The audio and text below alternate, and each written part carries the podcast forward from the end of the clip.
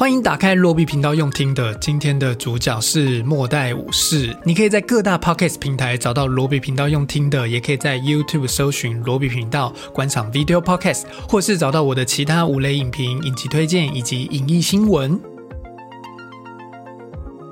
这集呢的主题是我的人生爱片，那我们要聊聊这一部《末代武士》。那今年阿汤哥的《捍卫战士：独行侠》成为了二零二二年目前为止最厉害的一部电影，也是一部不可能的续集。不知道会不会他也有兴趣来拍一部这个《末代武士》的续集哦？只是不知道后面的故事要拍什么就是了。这是二零零三年的电影，我想有蛮大一部分的年轻人应该是没有看过这部电影了。毕竟有蛮多人可能都是二零零三年才出生的了。那如果你是今年看了阿汤哥这部《独行侠》的电影之后，想要看他更多的旧片的话，我非常的推荐这一部《末代武士》。这部电影真的很好看。我记得我当时应该是有去电影院看这部电影了，只是我已经忘记跟谁跟在哪里看的了。然后当时看完就非常的喜欢，觉得这个阿汤哥穿上盔甲真的实在是太帅了。然后小雪在里面也是有够美的。这一次重看呢，更是觉得小雪没有什么台词，她这个女主角演一个当时日本的女性，她不能讲太多的话，但每一个不讲话的镜头，她都很丰满的呈现出她那个内心很纠葛的情感，以及她对主角那个情感的转变。这部电影里面还有后来演很多好莱坞电影的真田广之。还有获得了奥斯卡最佳男配角提名的渡边谦，这部《末代武士》绝对是我非常喜欢的人生爱片之一。导演的是爱德华兹维克 （Edward Zwick），Zwick。OK，这个导演在这部电影之后还拍了像是里奥纳多的《血钻石》啊，这应该是蛮蛮多人知道的电影吧。还有安海瑟薇和杰克·葛伦霍的《爱情要不要》，以及跟阿汤哥再度合作的《神隐任务：永不回头》。除了导演之外，他更多是做一个制片的工作。感觉他是一个那种比较老派，会在电影中扎扎实实的讲故事啊，用主角的道德抉择建立整个故事的主题，然后带到一些社会议题的这种导演。在今天我选《末代武士》，其实跟《控制》那一集一样，也是 Netflix 即将要下架了这部电影，然后我就哦，赶快来推荐这部电影好了。它会在九月二十五号下架，所以想重温的没有看过的人，赶快去看吧。在九月二十五号以后，就在 Netflix 上面找不到了。那这部是华纳的片，所以可能以后会在 HBO Go 上面上线吧。这样，《末代武士》它在美国是一部 R 级的电影，就是有蛮多血腥的镜头嘛，砍人的镜头，所以当初的北美票房不是非常的好，只收了大概一亿一千万，排在二零零三年的第二十名。不过阿汤哥的魅力在海外是很强的，在日本也就卖了一亿美金，加起来总共全球当年有五四亿五千万美金，排在两千零三年的第六名。所以在北美它的票房排行只排在二十名，但是在全球是能够排在第六名的。因为日本大卖的关系，所以这部电影的票房成绩也不算是失败的。接着就让我们一起来重温这部电影的剧情吧。这一次呢，我会试着边讲边谈谈我对这部电影剧情的想法，就是希望不要一大段都只是在讲剧情而已这样子。这部电影的开场呢，是在一八七六年，我们看到在美国一个醉醺醺的美国士官阿汤哥，他是一个退役的军官，正在进行一些表演，展示了一下他精准的枪法给这些现场的观众看，有点像是在一个游乐园之类的地方。然后顺便推销这些枪支给民众。这边提到的第一个，也是这部电影最轻轻带过的主题，就是战争。《末代武士》应该还算是一部战争片，讲的是日本真实发生过的一场内战，改编了西南战争这场内战，这个被称为最后的武士的战役。阿汤哥饰演的主角登场的时候，被介绍为是一个战争英雄，打败了可怕的印第安人。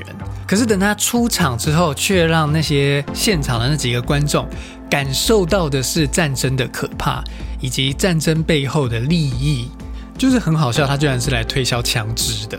嗯，美国人最爱做的就是卖人家军火嘛。然后主角接到了一个工作，要去帮日本的政府军训练现代的士兵。在高薪的利诱之下，主角当然去了，就搭船前往日本，成为当地的教官，训练一些原本只是农民的新兵，还被迫跟一个他不喜欢的长官再次的工作。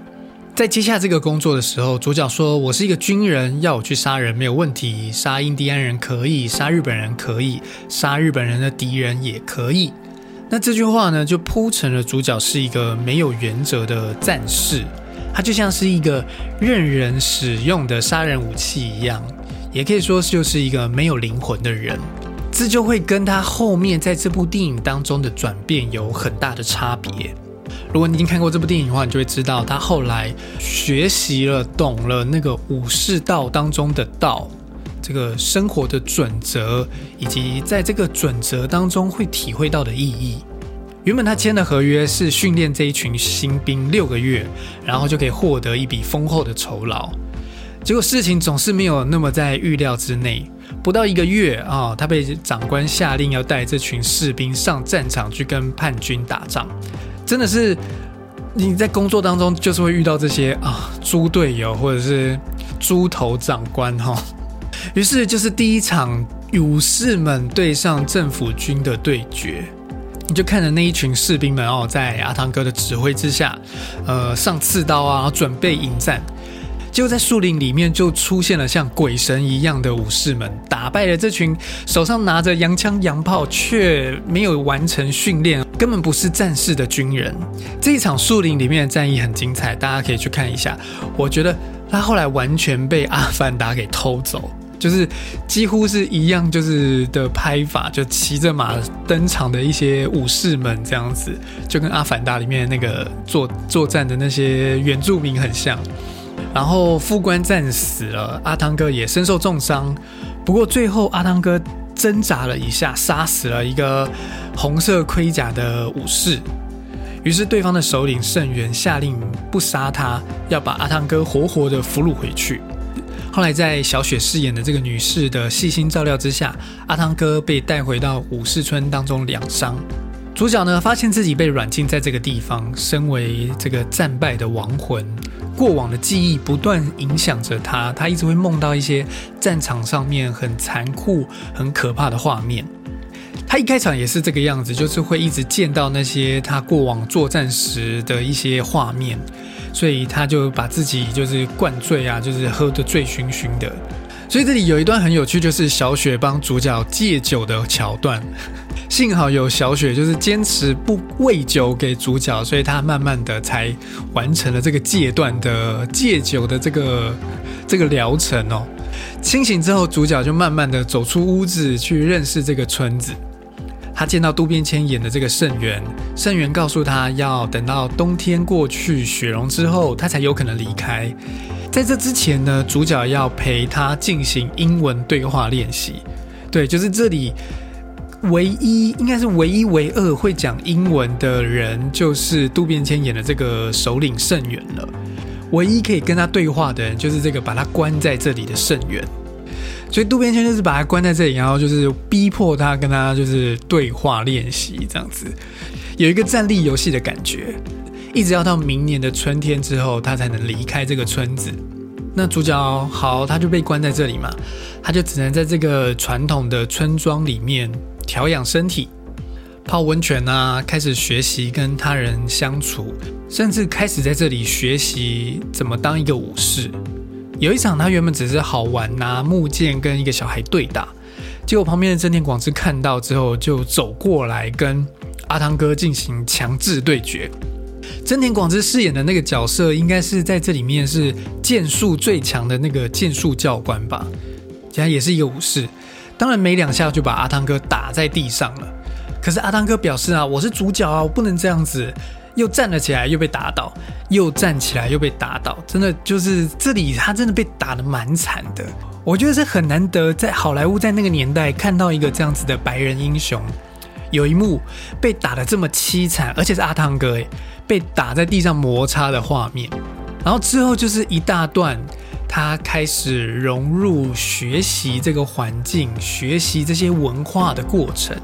他开始讲日文，而且用日文跟小雪道歉，因为他杀死的那个红色铠甲的武士就是小雪的丈夫。中间还有一段小雪很痛苦的跟他哥哥，就是渡边谦演的圣元，说自己没有办法照顾这个人啊。但是圣元就是很日本男人的，叫小雪只能乖乖听话，然后说什么这个人会来这里，一定是有什么上天命运的安排之类的。只是我现在还不知道是为了什么这样子。真的是，这整个村子是找不到其他女人去照顾他了吗？一定要这么残酷的叫自己的妹妹去照顾这个？杀夫仇人吗？而且还有就是他的小孩，哎，就是里面那跟他一起生活的小孩，就是这个人杀了他们的爸爸。那当然也是有提到什么日本文化讲述的，就是她的丈夫是光荣的战死的，所以不需要有仇恨在这里面。我是不知道有有没有这样子的事情啦，但就是看起来觉得很奇怪就是了，很残酷就是了。然后后面一段对主角蛮重要的，就是主角开始学习日文，也跟着渡边谦学习武士道的精神，每天吃好睡好，然后学习武术，感受到这里每一个人都很有意义的生活着，感受到渡边谦讲的这种神的存在、神的力量，就存在在每个呼吸之间的这种生活价值里，或者是这种呃日本传统文化的信仰里吧。嗯他渐渐的就可以摆脱那些战场上的噩梦，可以安然的入睡。诶，他就发现自己可以在这个日本的武士文化当中找到了他从战场下来之后那个一直寻找不到的内心的平静。因为他在跟印第安人的作战当中，其实是很残酷的，打完胜仗之后还残杀了一些手无寸铁的老弱妇孺吧，这样子。就是其实是那个有一点点种族灭绝的感觉，所以是有受到很多的那个内心的谴责的。然后在一个晚上，大家在看表演的时候，这里渡边谦演的这个老大还上台参与演出，有一段很好玩的画面。有一票忍者准备来暗杀渡边谦，在慌乱当中，渡边谦跟阿汤哥两个人联手击退了这群忍者，意外的并肩作战。然后之后，他们的感情就越来越好。下一幕，春天到了，圣元获得了天皇的接见，他准备带着主角一起回到东京，这也是当初说好的约定。东京这一段呢，由一场武士们骑着马进城的画面开始，然后你就可以看到他们这些武士们是有多么的格格不入，那些东京的居民们全部都吓坏了。不过后来也就退开两边，给这群武士们敬礼。这个时候的东京就跟《神剑闯江湖》里面一样，应该是同一个年代的，是有废刀令的，不允许大家带着武器在身上，等于武士的身份已经被废除了。中间就有一段，那些军人还是警察要剪掉圣元儿子的发髻，就是连头发都不能留，有点像是那个中国现代化的时候要把辫子剪掉一样吧？我不知道为什么都要这样。那个就代表着我现在是西方人，我现在是现代人了，我我我不要再做古代人了，这样子。毕竟日本跟中国好像都是有一段惨痛的那个开国的教训的。那个圣元的儿子发髻剪掉那一段叫的好惨，我自己是蛮难想象一个身份地位代表的造型这件事情有多重要啦。但是看那场戏的时候，真的觉得可以感受到有些人是很在乎的。然后东京这一幕就是有一场宫斗戏，渡边谦也就是圣元来对天皇发出谏言，他见这个天皇就是为了提醒他要呃不要被大臣们挟持着，你要做一些你认为对的事情啊这样子。虽然天皇还叫圣元老师，可是他其实是一个嗯就是比较年轻、比较软弱然后的人吧。那时候，明治天皇只能任由大臣们驱赶圣元。日日本的明治维新也是少数亚洲国家有成功现代化的一段历史，所以天皇像他们的天皇是有被留下来的，只是实权后来就是完全交了出去。我觉得这里也让我有思考一段，那个时候是法律大还是天皇大？法律代表着西化，代表着现代化，而天皇则是一个传统价值的核心。所以在那样的一个新旧交替的背景里面，在这部电影在讲的那个东西，就是圣元代表的这个武士，的确就像是一个要被淘汰的旧时代产物。可是这样子的传统意义、传统价值完全没有保留的余地吗？难道是一昧的西化、完全的西化就是好的吗？电影的最后，天皇就是选择了接纳传统价值，在这个现代化的过程当中，必须要保留自己日本文化的根。我觉得这是我看这部电影很在意的一个点，也是后来为什么日本是一个文化强国的原因吧。就是不代表所有一切旧的东西就是不好的，要废掉的，要完全的忘掉自己是谁，自己从哪里来。所以最后阿汤哥拿到那把刀，虽然我还是不懂为什么要写那个。金谷有神凤志士，渡边谦拿这把刀给阿汤哥的时候，是跟他说：“你是一个融合古今的武士。”那我想就说明了这部电影它的用意，或者是就是在讲的是说，就是古今融合是这部电影的重点，就是你要在旧的价值跟新的价值之间找到一个融合点。总之，在东京这一幕，圣元被软禁之后，被要求自尽。而主角被提供了更丰厚的薪水，取代原本他不喜欢的那个长官，去带领政府军讨伐圣元带领的叛军。那这里就见到了主角的转变，他选择拒绝了这个合约，他选择拒绝了这个邀约，他不再为钱做事，他成为了一个有原则、有自己行为准则的战士，那就不是一个谁都可以使用的杀人武器了。因为在这里，他已经学会了武士道。他在打败了来暗杀他的人之后，就觉得圣元不能这样死去。于是他跟其他人去救出渡边谦，让原本打算从容就义的渡边谦下定决心跟政府反抗，来传达自己身为武士的心声。后面回到村子之后，就是准备最后的大战了。回去之后有一段，就是那个还很小的池松壮亮问阿汤哥说：“你为什么要跟这些白人打仗呢？”他回答说：“因为他们要摧毁我爱的一切。”这一次主角站在了少数人这一边，被侵略的人这一边，这跟他之前与印第安人的战斗是完全的相反了。也不同的是，这一次他有了作战的目标。主角接受小雪丈夫的盔甲，超帅的准备上战场。据说阿汤哥为了演这部电影，也接受了八个月的训练，要骑马啊，要剑术啊，讲日文啊等等的这些训练，而且要撑起这套盔甲，还必须要增重十一公斤这么多。最后的决战呢，在一个很美的草原上面大战，这是武士们跟政府军的第二回合。那这一次。政府军有了比较多的时间准备训练，而且买了更多的大炮，还有机枪，所以有了一个压倒性的对战力量。有趣的一点是，这一个草原，这个决战的草原不是日本，这里是纽西兰的草原。不知道大家看不看得出来？我自己是觉得日本有这样的草原，也蛮奇怪的啦。嗯，那个时候在《魔戒三部曲》之后，大家就很爱来纽西兰拍片。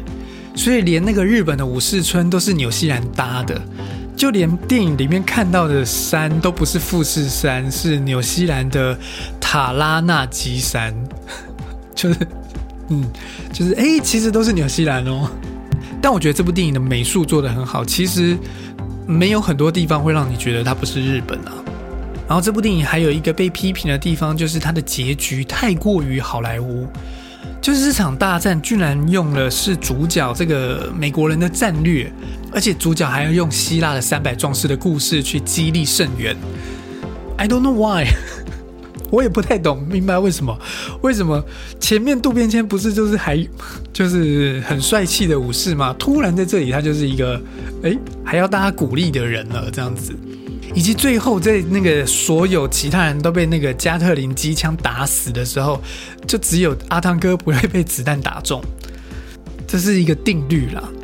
你看阿汤哥有在多少部电影里面被打中过？应该很少吧。最后在阿汤哥的帮助之下，渡边谦完成了切腹，见到了这个飘落的樱花，达成了他的人生目标。而这里这两个主角都有各自的使命。圣元是必须要死在战场，因为这是他的信念，所以最后他自尽了。而主角必须活下去，这是有点西方人的信仰吧，就是不能自杀。所以他帮圣元把故事说下去。主角活了下来，面见日本天皇，并且将圣元的武士刀赠给天皇，就感动了天皇，让天皇开始讲话大声了起来。天王跟阿汤哥说：“你可以告诉我圣元是怎么死的吗？”阿汤哥回他说：“我可以告诉你他是怎么活的。”嗯，这句话我觉得很精彩。电影最后，我们看到阿汤哥回到村子里面去找小雪，然后就剧终了。这部电影用主角的旅程，在讲他在东方的传统文化当中找到让自己平静和生活的目标。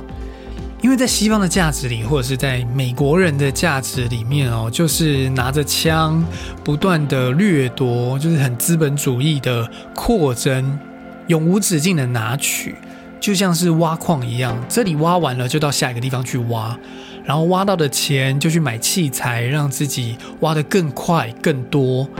在这部电影当中，就是那个阿汤哥讨厌的军官代表了这个形象，被形容为一个自大自满的嘴脸。这也是十九世纪很重要的一件事情，就是一个国家的力量真的就在这种经济和军事上面，因为那是一个大家打来打去的年代嘛，所以要有钱，有钱才能买武器，有武器才能捍卫国家，你才不会被殖民。所以在这部电影当中，那个我觉得日本的那个大臣他讲的主张也不是错的，就是必须要发展自己的经济和军事的力量。当然，自己污走多少钱那是另外一回事哦。有贪污多少钱，这个贪污一定是不对的。嗯，对主角来说，最终他找到了自己的归属。那用日本的角度来说呢，电影最终天皇找回了对自己文化的认同。那用美国的角度来说呢？我觉得这部电影在讲的是一个侵略者的赎罪之旅吧。从前面主角是一个驱赶印第安人的军官，再到遥远的东方，成为了这个融合现代与传统的武士，并且让自己成为少数的那一方，去对抗现代化的枪啊炮啊。只能说最后的结局真的太美好了，就。某种程度上，情感绝对是可以接受的，但是想想真的没有什么道理。不过以我这个台湾观众的看点，我还是非常的喜欢这部《末代武士》，十分的浪漫，就像是我们所喜爱的所有阿汤哥的那一种英雄电影一样。当然，可能你可以找到很多现实的问题在这里面，但是作为一个看爽的电影来说，这部《末代武士》真的非常的优秀。非常的有内容又刺激好看，美术啊、风景啊、日本演员的表现啊、战斗的呈现、战斗的场景都很精彩。好的，最后我们来看看奇魔电影的网友短评。我原本以为这部电影太久了，所以没有资料，结果有诶。哦，这部电影的 IMDB 评分是七点八分，还算不错。第一个评论是。有七个赞的五颗星的评论，他说真的很好看，最后的时候因为太感人了，就不禁流下眼泪，好感人哦！我相信大家一定会喜欢，推荐大家来看。第二个评论呢，他给了四颗星，有五个赞，他说真的很好看，内容很精彩，也很动容，到最后的奋力一搏，真的有点令人鼻酸，武士道精神。然后后面的差不多。我找找有没有比较特别一点的。然后有人说渡边谦的表现很抢眼，看完整个肃然起敬。或者有人说每次看都觉得很难过。好，这里有一个四颗星的评价说，其实真正的末代武士是因为不希望失去自己的阶级地位，所以才反抗明治政府的。其实渡边谦演这个角色是有真实的人物去参考的，就是我前面讲到的那一个真正的那个改编自一个西南战争的最后武士的战役。这个史实人物叫做西村荣胜，他故事还蛮精彩的，大家可以去找一下。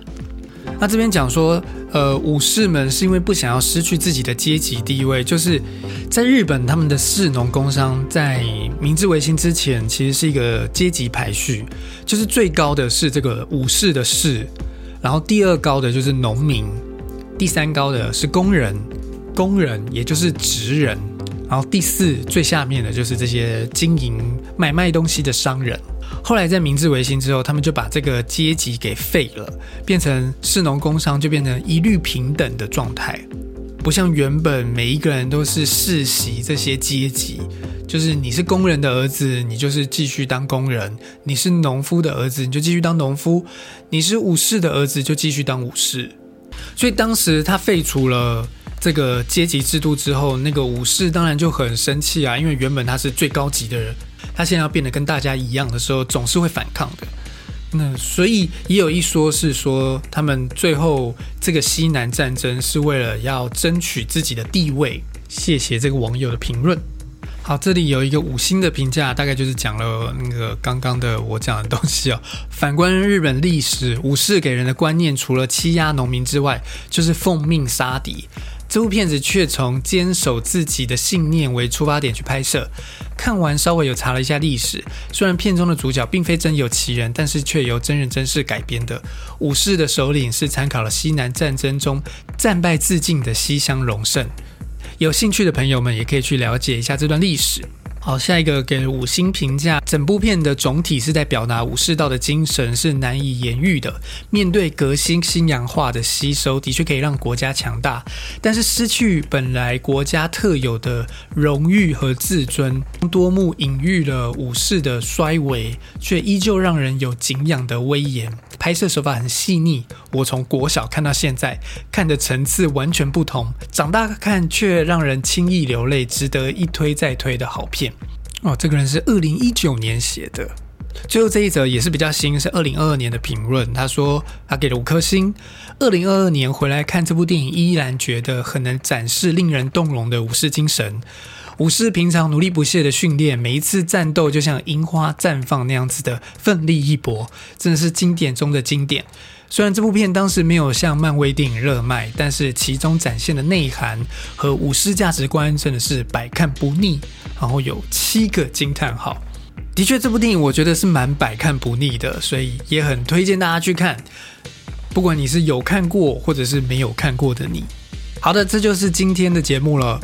第一季的人生爱片呢，我会选十二部电影，跟大家用比较深入、比较广、时间比较长的方式去跟你聊这部电影。如果你喜欢这样子的节目内容，欢迎给我五星好评，以及期待你们留言，还有欢迎大家把这个节目推广给其他你们的亲朋好友们。